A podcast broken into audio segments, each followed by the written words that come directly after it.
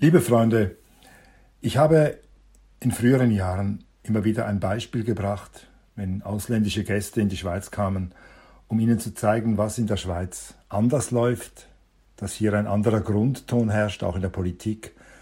Und das Beispiel bestand darin, dass ich erzählte von den Bundesräten, die in aller Öffentlichkeit unterwegs sind, wie wir alle, wie jeder Bürger, jede Bürgerin. Sie fahren Tram, sie fahren Bus, sie müssen sich nicht verstecken hinter den getönten Scheiben von Limousinen.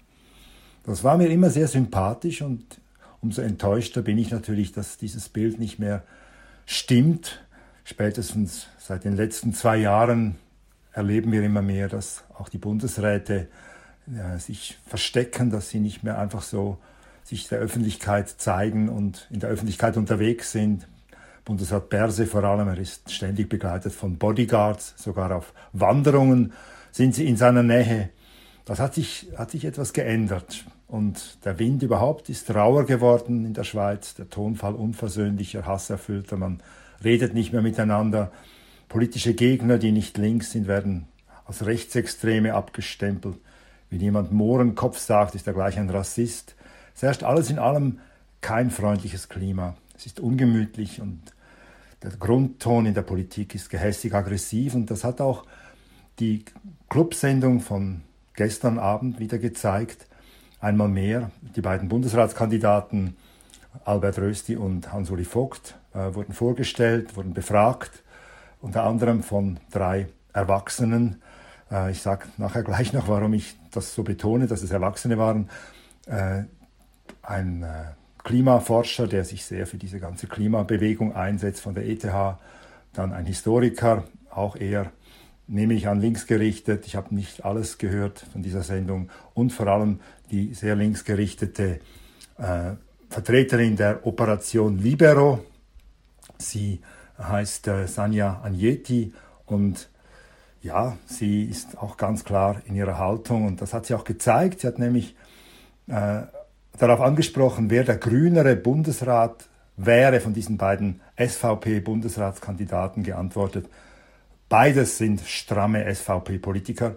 Ich kann mir wahrscheinlich politisch betrachtet keinen von beiden schön trinken. Also das bedeutet mit anderen Worten, auch wenn man sich betrinkt, würde man diese beiden SVP-Politiker noch immer nicht gutieren können. Das hat sie im Grunde gesagt. Und man kann es nicht schönreden, dieses Schöntrinken. Es ist eine Beleidigung und das hat dann auch der Zürcher Bundesratskandidat Hans-Uli Vogt hat das nicht auf sich sitzen lassen. Er hat ihr wirklich eine Lektion erteilt, hat ihr gesagt, die Schweiz lebe davon, dass Menschen unterschiedliche politische Meinungen hätten und dass man miteinander nach einer Lösung sucht und dass es keine Lösung sein kann, wenn man sich so äh, beschimpft, nicht nur bekämpft, sondern sogar beschimpft und damit auch eine Ge Gesprächsblockade äh, entstehen lässt. Vorher, bevor, diese, bevor es zu dieser Konfrontation kam, waren es nicht Erwachsene, sondern Kinder, die die beiden Bundesratskandidaten befragt haben. Vier Kinder kamen ins Studio und hatten ihre Fragen mitgebracht, die sie dann den Bundesratskandidaten stellen wollten. Das waren ganz äh, einfache, schlichte Fragen zum Teil. Wie viel verdient ihr? Haben Sie gern Rösti? Können Sie mir erklären, was eine Aktie ist? Auch ein bisschen humorvolle Fragen. Wer ist schlauer von euch beiden? Und die beiden Kandidaten haben ja sehr liebevoll geantwortet. Sie haben den Kindern versucht, möglichst verständlich zu erklären, um was es ihnen geht. Und ich glaube, die, die Kinder hat es gefreut, dass die beiden erwachsenen Männer, diese gestandenen Männer, sich so um sie bemüht haben und ihnen auch gezeigt haben, wir wissen das zu schätzen, dass ihr euch so für die Politik schon interessiert, obwohl diese Kinder wirklich noch Kinder waren, so zwischen 10 und 12 Jahre alt.